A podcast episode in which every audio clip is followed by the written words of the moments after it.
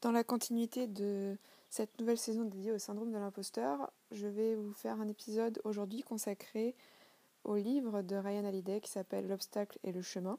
J'ai fait une vidéo sur le blog euh, que vous pouvez euh, visionner en vous rendant sur euh, solibox, s o l y b o -X ou sur mon site camillavis.com. Et j'ai décidé de faire une version podcast parce que ce livre concrètement des points fondamentaux et des clés pour dépasser le syndrome de l'imposteur. En tout cas, je sais qu'il m'a beaucoup aidé. Je l'ai euh, lu juste avant le confinement, donc j'ai eu beaucoup de chance parce que le confinement étant euh, perçu pour euh, beaucoup comme un obstacle, j'ai su le tourner à peu près à mon avantage. Et si on peut résumer ce livre et le concept en trois points, ça serait en premier point l'importance de la perception de l'obstacle, donc comment on voit l'obstacle, comment on l'observe. En deuxième point, l'action, donc qu'est-ce qu'on va euh, faire, comment on va agir au regard de cet obstacle. Et enfin, will, la volonté euh, et l'importance de la volonté euh, malgré, malgré la perception et les actions d'ailleurs, qui en fait, la volonté, on devrait d'ailleurs la mettre à la base de tout parce que euh, on aura beau, euh, je sais pas moi, vouloir être riche, euh, vouloir changer le monde, etc. S'il n'y a pas de volonté, s'il n'y a pas la fameuse flamme qui, qui permet de faire tenir la passion et l'endurance, c'est très dur de faire le reste. Donc voilà, donc on va commencer par la perception. Ce qui est génial, c'est que à travers ce livre, euh, Ryan Hallyday nous donne énormément d'exemples, énormément d'histoires. J'adore les histoires. Je ne vais pas passer beaucoup de temps sur euh, chacune d'entre elles. Je vais essayer de les résumer à peu près pour vous synthétiser, parce que l'objectif de cet épisode, c'est synthétiser des outils pour vous aider à, vous inspirer, à vous, si vous êtes actuellement d'ailleurs dans une situation où vous êtes face à un obstacle, à un refus, une rupture, euh, un changement inévitable et que justement vous ne savez pas quoi faire, cet épisode est parfait pour vous. Alors, l'obstacle, à première vue, on voit ça automatiquement hein, par euh, quelque chose, euh, quelque chose de négatif. C'est un peu comme euh, les mots comme échec ou refus. Donc, ce qu'il faut se dire, c'est que un obstacle en soi, c'est pas obligé d'avoir cette connotation négative. si jamais on se base sur, et là c'est moi qui donne cette image-là parce qu'il n'en parle pas dans le livre, mais quand on pense à. Moi, je sais que quand je pense euh, à obstacle, justement, je vous propose de vous poser la question. Quand je vous dis obstacle, vous pensez à quoi? Vous pensez quoi? Vous pensez à un mur? Vous pensez à une montagne? Vous pensez à une personne néfaste? Vous pensez à quoi? Et moi, la première chose qui me vient quand je pense à obstacle, c'est pas du tout le mur ou quoi que ce soit. Je pense à la, à la petite haie. Euh, parce que j'adore euh, le, le milieu équestre, j'adore les chevaux depuis très jeune et je pense à quand je pense à obstacle, je pense à cette fameuse haie que le cheval euh, doit euh, justement euh, sauter par-dessus pour les concours, pour gagner des prix, pour s'entraîner, etc. Et quand je pense à, donc à cet obstacle-là, je me dis, bah, il est pas, en soi, il n'est pas négatif dans le sens où c'est grâce à ça qu'il fait, qu'il va gagner des points dans le cadre du sport et de la compétition. Mais euh, je ne sais pas si vous avez déjà fait l'équitation. Pour en avoir fait, euh, la période où, je me suis mise à, faire l'obstacle, c'était vraiment pas drôle. Enfin, je veux dire, d'ailleurs, on, on, commence par, on commence pas par une haie ou par une barre. On, met juste euh, un bout de bois, une barre le long du sol pour justement s'entraîner à, à, ce que l'importance, ce qui est très intéressant, c'est de visualiser au-delà de, la, de la haie, au-delà de l'obstacle. On vous dit à cheval, regarde là où tu vas aller. Donc si vous vous matez, vous êtes sur le cheval et vous matez, vous regardez l'obstacle, juste l'obstacle, euh, c'est pas forcément bon. Surtout que quand vous regardez l'obstacle, vous, c'est pas vous qui allez sauter, c'est votre cheval. Donc vous forcément vous n'avez pas le contrôle à 100%. C'est ça qui est super intéressant avec le cheval et notamment euh, l'équitation comme outil pour faire du coaching. Je rêve euh, et j'espère qu'un jour j'aurai l'opportunité euh, de faire une formation et d'intégrer ça dans ma pratique de, de thérapeute. Euh, et, donc je réalise à quel point, si vous, voilà, si vous êtes sur un cheval, il y a cette règle de regarder où vous voulez aller, ne, ne, restez pas bloqué sur l'obstacle. Et si vous restez bloqué sur l'obstacle, qu'est-ce qui se passe? Vous, vous, vous, vous, avez du souci, c'est normal. Je veux dire, il y a un obstacle devant vous, ça paraît insensé parce que vous n'avez pas le contrôle que, que à 100% vous soyez sûr de passer l'obstacle, parce qu'au final, ça va dépendre de vous et du cheval. Euh, il y a des chevaux, ils s'arrêtent devant l'obstacle, il y en a d'autres, en fait, euh, bah, tout, est fluide, tout passe bien. Et euh, il y a cette notion en fait, de non-contrôle, c'est-à-dire qu'il n'y a pas que moi qui suis dans le contrôle. Donc la seule chose que je puisse faire sur mon cheval, c'est respecter cette règle, de regarder là où je veux aller, de me, de me centrer sur mes capacités donc en tant que cavalière, cavalier, comment je fais pour être la plus euh, légère, la plus concentrée, la plus adaptée par rapport à cet obstacle pour mon cheval.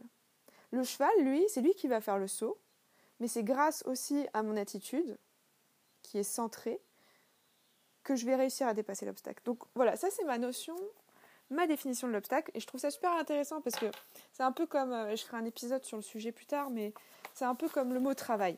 Euh, le mot travail aujourd'hui, je trouve que notamment dans la langue française, c'est un gros mot. Euh, quand on parle de travail, on... c'est pas agréable, c'est pas forcément positif, enfin, ça donne pas. On va dire que beaucoup de gens n'associent pas positivement ce mot avec une expérience positive. Euh, et donc, je me suis dit, quand vous pensez à un mot, euh, quelle image vous vient naturellement? Parce que quand je vous dis travail, bah, il, peut, il peut vous arriver en tête n'importe quoi. Et obstacle, c'est pareil. Obstacle, c'est intéressant de se voir que chacun d'entre nous va évoquer une définition de l'obstacle différente. Alors, il y a une, définition euh, du dictionnaire euh, du Larousse euh, très claire du mot obstacle, mais ce qui est intéressant, ce n'est pas la définition universelle, c'est l'approche que vous, vous avez du mot obstacle. Qu'est-ce que ça évoque en vous? Parce que ça peut révéler plein de choses. Ça peut révéler une approche ou une familiarité que vous avez avec ce mot et l'expérience de ce mot dans votre vie. Donc ça, si vous avez un carnet, ce que j'invite beaucoup non seulement euh, les clients avec qui je travaille, mais aussi euh, vous en tant qu'auditeur, auditrice de ce podcast et de cet épisode. Prenez un carnet, je vous invite pour le prochain épisode, préparez-vous avec un super carnet, parce que pendant mes épisodes, je veux surtout vous inviter à, ressortir non seulement avec euh, voilà, des outils et des partages que je suis en train de faire à travers la parole et à travers mes notes, mais j'aimerais aussi qu'à travers les questions que je vous pose, vous puissiez vous-même apporter et trouver quelque chose euh, qui coule de vous et, que, qui dépendra de vous. Et je trouve ça vraiment génial et super. Donc posez-vous cette question. Quelle est ma définition, mon approche, mon image de l'obstacle? Quelle image euh, le mot obstacle évoque en moi? Quelle expérience? Etc. Donc voilà, donc on va pouvoir approcher le nouveau et premier point, c'est la perception. Alors, l'importance de la perception face à un obstacle. Donc c'est ce qui fait la différence entre... Euh, enfin, Ryan Holiday il explique comme ça. Ceux qui réussissent et ceux qui sont en échec. Euh, la différence entre les deux, ce n'est pas une question de chance, une question de moyens, c'est une question de perception. Il prend l'exemple de Rockefeller euh, qui a fait fortune. Et il a fait fortune à une période où il y, avait une énorme crise. Donc il observait justement les personnes euh, et il analysait leurs erreurs. Et la plus grosse erreur qu'il avait remarquée en eux, c'était la panique. Il réalisait à quel point la panique n'était pas à leur avantage. C'est-à-dire le fait de... Effectivement, vous savez, c'est un peu comme, euh, quand, je ne sais pas, vous avez une phobie ou il y a quelque chose qui vous arrive et, et c'est viscéral, vous ne pouvez pas vous empêcher de crier, vous ne pouvez pas vous empêcher d'avoir peur, de trembler. Et lui, en fait, il explique qu'il euh, faut savoir, donc, euh, en quelque sorte, s'adapter, rester centré face à, quelque chose de négatif qui puisse nous arriver pour, en fait, en ressortir un avantage. Et c'est ce qui s'est passé. Il a observé, donc, euh, autour de lui, toutes ces personnes qui, faisaient des, qui commettaient des erreurs, qui paniquaient, et il en a fait à son avantage en se repositionnant face à cet obstacle qu'ils avaient tous devant eux. Et euh, qu'est-ce qu'il a fait à la fin? Bah, Il a fait fortune en se basant en fait sur ce changement de perception-là. Euh, beaucoup euh, d'entreprises, beaucoup de startups, beaucoup, mais même des grosses entreprises qui existent encore aujourd'hui, hein, sont basées sur cette histoire de, perception. Vous, vous, vous apportez, en tant qu'entreprise, en tant qu'individu, en tant qu'entrepreneur, vous apportez en fait une nouvelle perception dans le monde. Vous apportez votre vision du monde à travers votre produit, votre service. Et, et cette vision, qu'est-ce qu'elle vous fait à la fin? Bah, Elle fait de l'argent, enfin indirectement, elle fait de l'argent. Après, il nous parle de Rubin Hurricane Carter. Donc, c'était un boxeur euh, américain très connu de l'époque et il a été malencontreusement persécuté et condamné en prison pour apparemment, donc ça aurait été soi-disant des crimes mais qu'il n'avait pas commis. Et donc il a dû rester en prison pendant 19 ans quand même, le temps que voilà, les choses euh, se fassent, euh, tournent en sa faveur. Et pendant ces 19 ans, bah, il a décidé de tourner ces 19 années euh, en prison, parce qu'il ne pouvait pas changer. Enfin, je veux dire, à part justement apprendre un peu sur la justice, étudier la loi, la justice en prison, il a aussi étudié la philosophie. Et il s'est mis en situation de détachement du problème, en mode voilà, je, je pourrais très bien réagir avec beaucoup de colère et vivre dans la colère pendant ces 19 années ou euh, tourner ces 19 années comme une parenthèse, comme une opportunité pour moi de faire d'autres choses. Et c'est ce qu'il a fait. Et euh, tout ça, ça fait penser un peu à une approche stoïque. Euh, donc j'avais fait un épisode il y a 2-3 semaines sur le stoïcisme. Donc j'ai fait, si je me souviens bien, j'ai fait deux épisodes sur le sujet.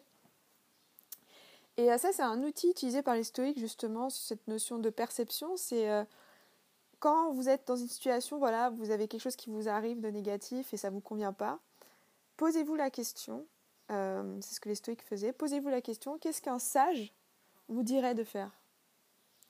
Et pour ceux qui n'aiment pas ce mot sage, comme euh, tous ceux qui n'aiment pas les mots euh, que j'utilise comme univers, énergie, etc., tout simplement, posez-vous la question, voilà, vous êtes face à une situation difficile, si vous parliez à votre meilleur ami, qu'est-ce qu'il vous dirait? Là maintenant pour vous aider Qu'est-ce qu'il vous conseillerait? La, personne la plus proche de vous, la personne qui vous donne les meilleurs conseils au monde, qu'est-ce qu'il vous dirait dans cet instant, face à cette situation, qu'est-ce qu'il vous dirait de faire? Et en fait, euh, dans ce cas de figure, ce que vous faites en vous posant cette question, c'est que vous faites, et euh, j'adore cette notion-là, vous faites en sorte d'être votre propre meilleur ami, parce que euh, ça c'est aussi un autre sujet, la solitude et la peur d'être seul et la peur de, ne pas être en compagnie d'autres personnes. La meilleure et la plus grande relation que nous avons au cours d'une vie, c'est celle que nous avons avec nous-mêmes. Euh, j'en parlerai euh, plus longuement dans un épisode dédié justement à la solitude parce que j'ai beaucoup à dire sur le sujet, surtout actuellement. Et, et pour le coup, il y a cette notion de quand je me pose la question qu'est-ce que mon meilleur ami ou ma meilleure amie me dirait de faire dans cet instant T, bah, je me mets en position euh, de soutien à moi-même. Et je trouve ça génial. Et donc euh, voilà, qu'est-ce que, qu'est-ce que je me conseillerais de faire si j'étais euh, mon meilleur allié quoi. Et enfin, pour aussi passer et terminer cette partie dédiée à la, donc au premier point sur l'obstacle et le chemin à la perception, Ryan Hallyday parle de la NASA la NASA, c'est un cas très, très particulier. J'en parle, c'est un exemple que, j'évoque dans la vidéo, donc je ne vais pas m'attarder dessus. Mais en clair, voilà, dans la NASA, vous, vous êtes préparé concrètement euh, à partir voilà, pour une aventure euh, avec énormément de non-contrôle, parce que voilà, il, peut se passer tout et n'importe quoi. Donc on vous apprend à contrôler ce que vous pouvez contrôler et notamment à gérer, à gérer le stress euh, qui peut se produire lorsque vous avez un obstacle, un danger sur le chemin. Et donc ils disent, voilà, dans la NASA, euh, à la NASA, si un homme euh, n'est pas préparé à gérer son stress, c'est un danger pour tout le monde. Pour l'équipage, pour, pour tout. Donc ils n'ont pas le choix, ils sont obligés de former chaque personne sur la gestion du stress. Et ça, pas besoin de travailler à la NASA pour s'entraîner sur la gestion du stress. C'est ce que je propose dans mes ateliers en entreprise, mais aussi avec mes clients en individuel. La gestion du stress, c'est un, accompagnement thérapeutique ou coaching qui se fait ultra facilement, qui est un peu préventionnel. C'est comme si vous investissez en vous-même, vous investissez en vos capacités à dépasser des stress potentiels. Et, euh, et je trouve ça, voilà, en séance, c'est hyper puissant et c'est vraiment se donner un, une opportunité de, de, rebondir sur ce qui peut nous arriver plutôt que d'être dans la fatalité du euh, je, je, subis. Bon, alors maintenant on va pouvoir passer à la deuxième partie, c'est l'action. Euh, donc l'importance de l'action face à un obstacle. Donc pour lui, il y a un obstacle induit forcément un avantage caché derrière. Donc en fait, on peut tourner tout obstacle, on peut le tourner à son avantage. Et donc, cette action qu'on va, mettre en place face à un obstacle, ça va être cette idée de est-ce que je la tourne à mon avantage ou est-ce que je la subis? Et pour ça, il parle de Amelia Earhart, euh, non, pardon, Amelia Earhart, qui était donc une, une grande euh, pilote, femme pilote, Et à l'époque où elle voulait devenir pilote, c'était pas du tout. Enfin, ça n'existait pas les femmes pilotes à l'époque, donc vous imaginez bien que c'était un peu compliqué. Et elle a pris un travail mondain pour vivre, et donc en fait, un travail qu'on appelle. ah, comment on appelle ça? Alimentaire, quoi. Voilà, un job alimentaire pour pouvoir vivre au minimum. Mais elle essayait de trouver des opportunités pour s'approcher le plus de son rêve. Son rêve étant de devenir pilote reconnu quoi. Et euh, ce qui s'est passé, c'est que euh, un beau jour, donc en cherchant justement ces opportunités de piloter, d'apprendre, de voyager et de pourquoi pas un jour euh, piloter son propre avion, elle a eu l'opportunité, un appel donc de quelqu'un qui cherchait à fonder et qui allait fonder la première, le premier vol transatlantique piloté par une femme. Mais ils lui ont proposé à ce moment-là de participer en tant que passager non rémunéré. Alors là, c'est génial parce que si on a un ego très fort et qu'on se dit ah non mais moi mais je veux être pilote euh, dès demain quoi. Donc euh, ce genre de truc hors de question, c'est pas pas ce que je veux, je veux le truc au-dessus quoi. Ou alors et c'est ce qu'elle a fait, elle a mis son ego de côté et elle a accepté la mission non rémunérée en tant que passagère du vol et en fait euh, c'était une porte sur la suite, c'est-à-dire plein d'opportunités par la suite de devenir et de monter en grade et de devenir pilote elle-même. Donc elle a dû passer un peu pour cette, par cette... C'est un peu comme quand vous, vous débutez dans une entreprise, dans une mission, on vous dit vous devez passer par l'étape, alors j'aime pas ce mot, hein, euh, stagiaire qui fait le café.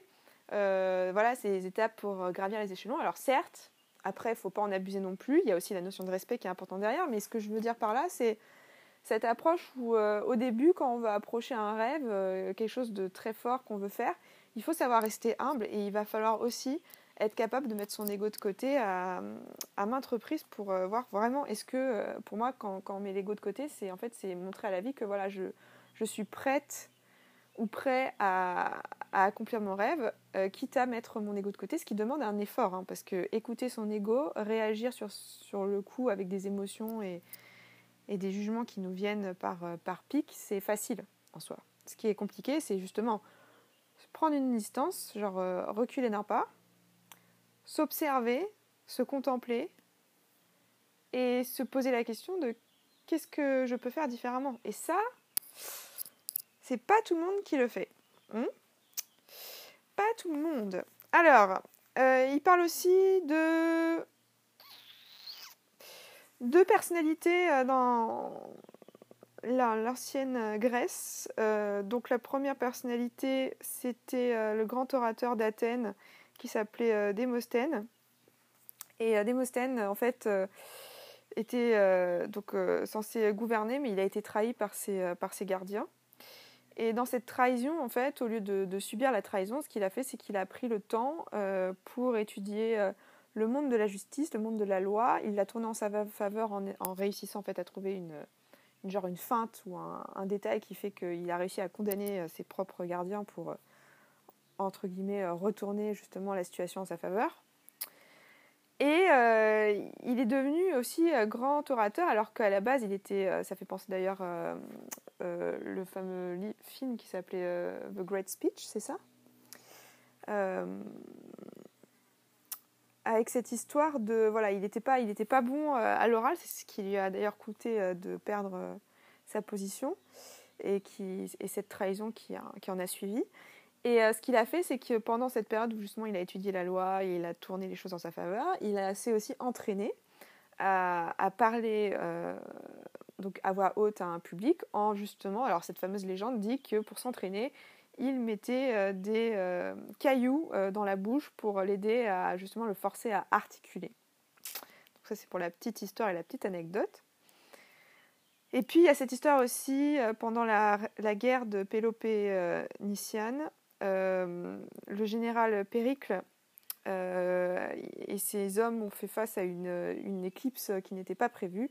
C'est une éclipse qui a tourné, comment dire, en clair, euh, l'éclipse est arrivée soudainement euh, en, pleine journée, donc euh, il a fait nuit très rapidement et les, tous ces hommes ont considéré ça comme un, mauvais présage, comme quelque chose de très négatif. Et lui, en fait, il a fait une mise en scène avec justement cette situation en disant au contraire, c'est une porte vers justement pour nous montrer que nous n'avons pas peur face à la noirceur, face aux ténèbres et qu'on peut dépasser ces ténèbres. Enfin bref, en clair, il a fait un grand discours en se basant sur la situation, au lieu de laisser les gens euh, s'apeurer de, cette fameuse noirceur et de, ce côté sombre qui venait se mettre en place sur eux.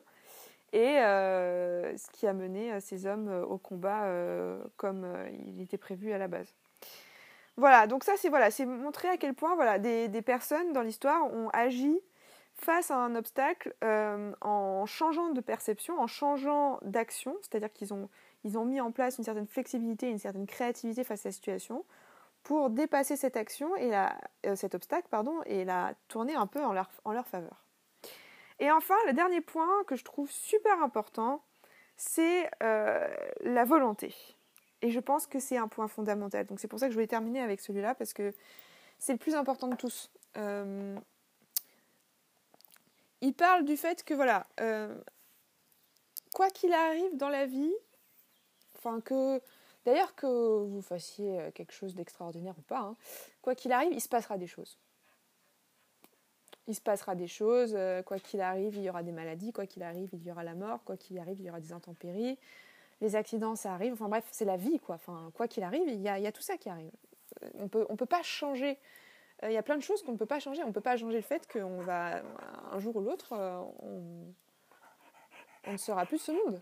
Euh, alors il y en a qui me dire, ah, c'est morbide, c'est négatif. C'est pas négatif, c'est, stoïque. C'est qui inclut vie, inclut le mot mort. Enfin, c'est un cycle. Il n'y a pas de négatif en soi parce que c'est naturel. On ne va pas en vouloir à la fleur de faner et de disparaître. On ne va pas en vouloir au, soleil de faire ses cycles et de se coucher à un moment donné. Enfin, c'est naturel. Et en fait, euh, aujourd'hui d'ailleurs, on a créé une société autour euh, d'un processus naturel euh, de façon dans rejet, enfin un peu dans le rejet, je trouve, parce que la mort, on la rejette. Enfin, pour avoir des grosses sociétés américaines qui sont en train de travailler sur euh, le fait qu'on devrait vivre le plus longtemps possible, euh, c'est contre nature. C'est le rejet de la, c'est le rejet de la nature de faire ça. Euh, et là, donc cette question de volonté, ça va avec l'idée de voilà, quoi qu'il arrive en fait, quoi que je fasse, il se passera des choses. Donc autant que autant que j'écoute ma propre volonté et que je fasse les choses comme j'ai envie et la volonté de le faire. Et euh, aujourd'hui, c'est un super exemple parce que aujourd'hui, il se passe quoi? Si vous regardez la télévision, si vous parlez à votre famille, je suis sûre qu'on vous parle très probablement, euh, c'est la crise, c'est hyper difficile. Enfin, je ne, je ne cache pas le fait que c'est, entre guillemets, ces faits soient vrais, parce que ce sont des faits. Par contre, vous vous retrouvez à un déjeuner, un dîner de famille, et il se trouve qu'en ce moment, voilà, on est en période de crise, mais en ce moment, bah, vous avez une idée qui vous est venue pendant le confinement, une idée de business, une idée de projet. Et vous en parlez, et qu'est-ce que vont sortir les gens? Bah, L'esprit collectif, hein, le fameux adversity d'écartelé que j'évoque dans mon article. Euh, l'esprit collectif qui va être justement dans la, dans la euh, ah, il se passe quelque chose d'horrible, ah, c'est terrible, enfin bref, euh, les peurs et tout ça qui ressortent énormément. Et ils vont dire mais non, mais tu peux pas faire ça maintenant, mais c'est dangereux, mais tu vas pas quitter ton travail, c'est la crise. Enfin, je veux dire, voilà, on va, en fait, on va faire taire votre volonté, concrètement. C'est ce qui se passe hein, dans ces moments-là. Les gens vont appliquer leur expérience et leur peur à vous. Et dans cette dernière partie de la volonté, Ryan Hallyday parle de projets comme Disney, euh, Walt Disney, comme HP, euh, l'entreprise HP d'informatique, qui sont deux sociétés qui ont été fondées pendant la crise. C'est-à-dire que Walt Disney a été fondé 11 mois avant le crash de 1929 et HP a été fondé pendant la Grande Dépression quand même de 1935. Bref, pendant ces périodes, parce que c'était des, crises comme on peut, en quelque sorte, on peut pas dire c'est exactement pareil qu'aujourd'hui, mais c'était des crises quand même. Euh, j'imagine qu'il y a des gens de leur entourage qui leur disent mais ne fais pas ça, c'est la crise, et ils l'ont quand même fait, et heureusement qu'ils l'ont fait. Qu'est-ce que c'est devenu? Assez gros quand même, assez gros. Donc, il y a cette notion de la volonté, c'est se baser sur cette euh, chose qui paraît petite en soi parce que c'est vous, c'est euh, en vous. Vous ne pouvez pas forcément la voir, la volonté. C'est très dur. En fait, elle émane de vous. Donc, si vous ne croyez pas à votre volonté, vous n'allez pas forcément la voir à l'extérieur. Hein. Euh, donc, elle dépend uniquement de vous. Elle vous demande d'être dans une notion d'étape. C'est-à-dire que, voilà, si j'ai un projet, j'ai une idée, j'ai quelque chose qui germe en moi. étape par étape, je vais faire en sorte de manifester ce projet dans ma vie, de le, réaliser, de le créer. Mais ça, je vais pas le faire du jour au lendemain. C'est-à-dire que la graine est en moi et le lendemain matin, euh, une fleur euh, se développe et ça y est, mon projet il est pondu. Euh, j'ai fait, je sais pas, le business plan, le site, tout ça en une nuit. c'est bon, c'est lancé et j'ai des clients dès le lendemain. Non, ça ne marche pas comme ça. Ça ne marche pas comme ça. On écoute sa volonté et on suit pas à pas chaque étape qui nous est amenée à vivre et à effectuer pour arriver justement au fameux qu'on appelle euh, overall euh, process, donc le, processus euh, global, qui se trouve être la fameuse montagne ou la fameuse pyramide qu'on cherche à, en fait, à, à gravir pour atteindre ce, je ne sais pas si on peut appeler ça ce statut ou ce point d'arrivée qu'on appelle succès ou le moment où j'ai réussi. Euh, en plus, en se basant sur une visibilité comme ça, ce qui est d'ailleurs euh, beaucoup dans notre société aussi, c'est-à-dire on se dit euh, j'irai mieux ou ça ira mieux quand, quand ceci arrivera, donc ça ira mieux quand j'aurai quelqu'un dans ma vie, ça ira mieux quand j'aurai un travail, ça ira mieux quand j'aurai plus d'argent, ça ira mieux. Enfin, non. non, si jamais ça va pas mieux maintenant, ça ira pas mieux après. Enfin, voilà, soyons objectifs. C'est un peu comme ces histoires de gagnants en loto, hein, ça a été prouvé. Les personnes qui gagnent au loto retrouvent leur même niveau de bonheur avant qu'ils aient gagné. Pourtant, ils sont plus riches. Hein. Donc euh, voilà. Euh, donc il y a vraiment cette notion de comment j'approche pas à pas à travers ma volonté. Euh, donc quand j'ai un obstacle, plutôt de me baser sur l'obstacle et regarder l'obstacle, je regarde la montagne. Donc c'est mon process de global, ce que je veux atteindre, et je me dis quel est le prochain pas que je peux faire pour me rapprocher de, cette, de cet objectif. Tout en fait en... Alors soit vous passer à côté de l'obstacle, parce qu'il se trouve en fait que vous avez un obstacle devant, mais que vous avez l'opportunité de regarder autour, donc vous vous dites ah tiens là il y a un petit coin, ça a l'air de passer, donc je vais tenter le coup. Donc là vous faites en fait vous, vous dérivez. Soit ce qu'a fait Gandhi hein, euh, avec euh, sa grève justement entre guillemets grève de la violence, c'est-à-dire où il a il a face à une à l'impérialisme justement euh, des Anglais euh, qui justement était euh, dans la promotion de la violence, il a utilisé cet obstacle de la violence en son avantage, car qu'est-ce qu'il a fait? Il a fait tout le contraire, la non-violence. Tout le contraire de ce qu'en en fait on aurait attendu d'un leader, qui était oh, je vais me mettre en position de conflit face à eux. Non, il a fait ce que justement euh, très peu de personnes auraient fait naturellement. Où on a Alexandre le Grand. Euh, donc dans le livre, il parle de Alexandre le Grand et son livre euh, Bucéphalus. Donc c'est cette histoire où en fait Bucéphalus, donc c'est ce fameux cheval qui qu'il a chéri, enfin qui est hyper important pour lui et personne n'arrivait à le monter. Et en fait Alexandre le Grand a réussi à, le monter. Pourquoi? Parce que donc le grand défaut du cheval, c'était qu'il avait beaucoup de beaucoup de colère en fait. Euh, c'était un cheval, euh, vous montez dessus, euh, il vous mettait KO, il vous, il vous expulsait direct. Donc qu'est-ce qu'il a fait, Alexandre le Grand? Il a approché le truc différemment. Il l'a fait courir le cheval sur des kilomètres, des kilomètres, des kilomètres. Et une fois que le cheval était suffisamment fatigué, et en fait il avait lâché sa, colère, il en a profité pour monter dessus. Et c'est comme ça en fait qu'il a réussi en fait à tourner encore une fois l'obstacle à son avantage. Parce que l'obstacle c'était quoi? Bah, Il ne pouvait pas monter le cheval parce que sa colère. Donc il y en a plein qui auraient dit il est trop, euh, il est trop colérique, c'est un cheval instable, on peut pas, laisse tomber. Mais il s'est dit non, non, non, euh, cette colère, on peut l'utiliser à notre avantage, on va le faire courir, on va utiliser en fait son énergie à faire autre chose que, que nous expulser, et on va euh, profiter justement de cette force pour réussir à faire ce qu'on veut faire, c'est-à-dire monter le cheval normalement. Quoi. Bref, euh, il termine le bouquin avec euh, l'anecdote d'Edison. Donc, euh, par rapport à la volonté, hein, Edison, donc contrairement à tous les, tous les autres inventeurs, parce qu'à l'époque, vous imaginez bien que ce n'était pas le seul à vouloir inventer l'ampoule. et il se trouve que lui, contrairement aux autres, ce qui a fait la différence, c'est qu'il a fait 6000 tests de matières différentes pour trouver le filament adéquat, la matière pour le filament qui était adéquate à, l'expérience et à ce qu'il voulait faire euh, pour le fonctionnement de l'ampoule.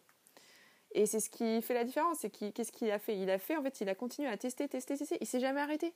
Si ça marchait pas, il y en a plein, bah, j'imagine qu'ils n'ont pas fait les 6000 parce qu'ils se sont arrêtés à un moment donné. ils ont pris l'obstacle comme un arrêt, il a continué avec d'autres choses. Et il a fini par trouver. Et le jour euh, le jour où euh, ce qui s'est passé quelque chose d'assez fou dans sa vie, c'est que euh, au début des années 1900, il avait 67 ans et il y a un feu qui a détruit littéralement son, labo. Et sa réaction, d'ailleurs, ça a choqué beaucoup de gens. Sa réaction, c'était c'est pas grave. c'est une opportunité pour recommencer à zéro. Et en plus, ça permet de il disait ça me permet de me débarrasser de mes déchets. je vois pas beaucoup de personnes réagir comme ça euh, face à la perte euh, d'un logement ou d'une entreprise, mais pourquoi pas. Euh, ceci étant, il a perdu donc à travers donc avec le feu, il avait perdu donc un million de dollars de pertes hein, à ce moment-là, et un an après, il avait enregistré 10 millions de dollars de profit.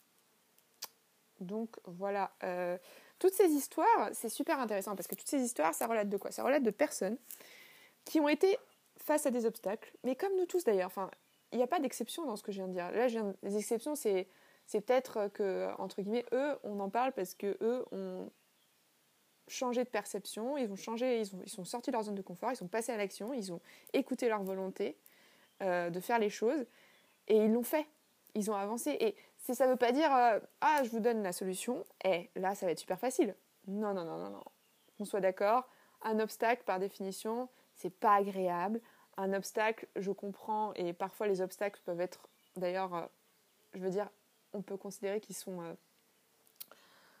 euh, infranchissables. je vais prendre un exemple parce que j'ai découvert pendant le confinement, j'ai une amie d'école qui a donc partagé, parce qu'elle a produit un, un, film documentaire sur justement des parents qui avaient perdu leur enfant. Euh, et, euh, et, sous cette notion de tabou autour, parce qu'en fait, c'est des parents qui partagent une histoire euh, commune dans le sens où ils ont tous perdu. Parce qu'il y en a beaucoup qui disent d'ailleurs c'est la pire chose qui puisse vous arriver, c'est de, de perdre un enfant. Et, et il racontait à quel point c'est dur de vivre. déjà, c'est dur de vivre parce que voilà, ils ont perdu, ils ont perdu leur bout de chou. Enfin, ils ont perdu concrètement un être cher, qui à qui ils ont donné naissance.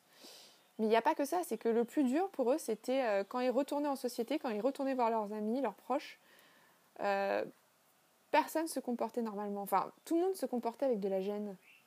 Comme si euh, bah, on ne pouvait pas parler de l'enfant parce qu'il bah, n'est plus là et c'est triste, donc on n'en parle pas. Alors que justement, c'est des parents qui ont fait le deuil et qui ont, besoin bah, de temps en temps à en parler parce qu'ils ont existé et que pour eux, ça reste une présence comme une autre. Et, ça, c'est un obstacle que je souhaite, enfin qu'on souhaite à personne, mais vraiment à personne. Euh, mais qui font, ça fait partie de la vie, c'est des obstacles qui font partie de la vie. Et euh, je trouve ça hyper euh, inspirant. ce film documentaire est, excellent. je vais essayer de retrouver le, le, nom pour vous le mettre en, en lien dans les notes de page de ce podcast, de cet épisode. C'est franchement, ça vous déjà ça vous remet à votre place parce que vous, avec votre vie, euh, enfin voilà, je, ne suis pas mère, j'ai la chance d'ailleurs d'avoir euh, tous les gens de ma famille en bonne santé. Je n'ai pas à me plaindre. Quoi. Enfin, je veux dire, euh, juste pour ça, moi, je sais que depuis très jeune, quand tout le monde est en bonne santé, quand tout le monde va bien, c'est le principal. C'est pour moi la santé, c'est la base. Après, c'est parce que pour moi, c'est quelque chose d'important. mais quand voilà, quand on voit ça, on se dit voilà, mais si eux, ils arrivent à dépasser cet obstacle-là, le deuil de leur enfant quand même, euh, bah, on peut carrément dépasser, euh, dépasser le n'importe quoi. Enfin, tous les, gens qui m'inspirent le plus dans mon entourage et dans mes proches, ce sont des personnes qui ont soit traversé un deuil ou, une tragédie euh, ou un trauma. C'est des personnes, mais je, je d'ailleurs, j'en remercie infiniment. Je, les aime pour ça. Je les, je les admire parce que c'est, ce sont des modèles, de véritables modèles, et c'est ultra inspirant. Et donc, inspirez-vous euh, de, ces personnalités qui vous, qui vous donnent envie, qui vous, qui vous rend, euh, entre guillemets, euh, qui vous rend béat de... oui, c'est ça, béat de, de, se dire, mais, ouais, mais comment ils font, quoi? Et de dire, bah, justement, pourquoi pas moi? Enfin, concrètement, pourquoi pas moi? On est tous humains, on a tous nos défauts, on a tous nos problèmes. Ce qui nous différencie tous, hein, c'est très simple. Hein. Il y en a qui, vont, voilà, qui vont euh, avoir des problèmes d'obstacles, ils vont pas chercher plus loin. ils vont la plupart du temps vivre dans le passé, dans la plupart du temps reproduire des schémas du passé, de l'inconscient, ils vont pas aller plus loin. Et ça leur va, et c'est ok, c'est ok, c'est ok. On a besoin de ces gens-là, hein. on a besoin de tout dans un monde. Puis il y a ces personnes où voilà, il se passe quelque chose euh, d'important, un obstacle, quelque chose, et vous savez pas comment, vous savez pas pourquoi, ils vont arriver à le dépasser. Ils vont grandir, ils vont devenir plus forts, ils vont être force de, de sagesse, ils vont être force de... Enfin, c'est incroyable la différence entre... Euh, c'est très simple, hein. vous avez tous forcément quelqu'un dans votre entourage. C'est deux types de personnes dans votre entourage. Quelqu'un qui, qui, vous inspire parce que justement, elle, elle, a vécu un truc fort et elle a su le dépasser et elle vit aujourd'hui elle est positive et ça vous donne envie de, ça vous donne envie de plein de choses. Comme des personnes qui ont vu, qui ont vécu un échec pas forcément similaires, mais qui ont vécu d'ailleurs, là concrètement j'en ai un en tête, euh, une personne qui a vécu un échec, voire des échecs, qui sont d'ailleurs moins graves que l'autre personne dont je parlais tout à l'heure face à un deuil et, euh, que j'admire infiniment. Beaucoup moins grave, hein, c'était pas un deuil, euh, c'était un échec voilà, dans la poursuite d'un business. Et, et en fait, c'est très triste parce que cette personne, euh, bah comme beaucoup, hein, et c'est pas grave. Donc euh, quand je parlais de mes rêves ou de ma volonté de faire, je disais ah mais c'est difficile, ah mais tu sais, mais euh, j'ai bah, pas réussi, enfin c'est pas si facile que ça. Enfin, et tu te dis mais elle est où la lumière là? Enfin là la personne quand elle fait ça, quand elle vous dit ça, elle, elle vous valide l'obstacle, c'est-à-dire elle dit oui voilà il y a un obstacle, t'as raison, bah arrête, arrête. Enfin, je veux dire c'est non quoi, c'est non, arrêtons là. Alors que j'aime les gens qui me disent euh, Ok, ok, bah euh, tu peux le tourner à ton avantage, non? Tu peux faire quoi avec ça? Parce que moi, voilà, j'ai fait un truc un peu similaire récemment. Euh, il s'avère que j'en ai fait un truc de ouf. Enfin, heureusement que ça s'est passé comme ça. C'est comme les, échecs, les ruptures, tout ça, c'est des obstacles. Mais avec le temps, vous vous dites, mais tant mieux, tant mieux. Parce que s'il n'y avait pas cet obstacle-là, vous ne serez pas où vous êtes là aujourd'hui. Ça, c'est une certitude. Tous les obstacles, ils nous mènent à un point positif de notre vie. Donc en fait, voilà, prenez ce goût, euh, cette perception positive à voir l'obstacle comme euh, un cadeau. Euh, prenez-le comme une opportunité d'apprendre, prenez-le comme une guidance. Les noms, c'est des guidances, c'est vous dire, bah non, c'est pas ici, quoi, c'est ailleurs, mais c'est pas ici. Et prenez aussi les périodes, euh, quand on est face à un obstacle, c'est des périodes où c'est ultra important aussi de se recentrer sur soi. De se dire, voilà, euh, là j'ai besoin de faire le point, parce que là il y a un truc qui bug, grave. Euh, voilà, qu'est-ce que je fais? Je, je m'y prends comment? Qu'est-ce qui est important pour moi? Voilà. Essayez de couper, vous couper du monde extérieur et de vous recentrer sur vous pour vous dire, qu'est-ce que je peux faire concrètement voilà. Bon, cet épisode a duré 40 bah, minutes. 40 minutes, c'est bien. Euh, c'est bien, je voulais faire plus court, mais, voilà, je voulais, je voulais vraiment pas rater euh, des anecdotes euh, du livre que j'ai trouvé super importantes. J'espère que ça vous a, entre guillemets, aidé. J'espère peut-être aussi que ça vous a donné envie de lire le livre de Ryan Holiday qui s'appelle donc L'obstacle et le chemin. Il a été traduit en français, donc ça c'est le titre français. Sinon, le titre original, c'est The Obstacle is the Way. Il est aussi disponible sur Audible, euh, donc en livre audio. Il est top en livre audio, moi je l'ai eu en livre audio. Euh, et euh, si, donc, si vous parlez anglais, lisez-le en version originale parce que voilà, les traductions des livres comme ça, je ne suis pas très fan. Il y a beaucoup d'amis, je leur recommande des livres dont que j'ai lus en anglais et puis le lisent en français, ils me disent ah c'était nul et je comprends parce que parfois je, je, leur demande de me montrer le bouquin et je lis et je me dis ah c'est traduit bizarrement quand même. Donc voilà, j'espère, euh, voilà, mon objectif c'est de vous partager euh, le meilleur de, ce que j'ai appris de ce bouquin à ma façon, euh, de, mes, de mon point de vue, mais votre point de vue est aussi important, donc n'hésitez pas à vous en faire votre avis et, de lire ce livre disponible donc, euh, très probablement dans les librairies euh, à côté de chez vous. Je vous dis à très vite et je vous souhaite une super journée ou une super soirée. Ciao ciao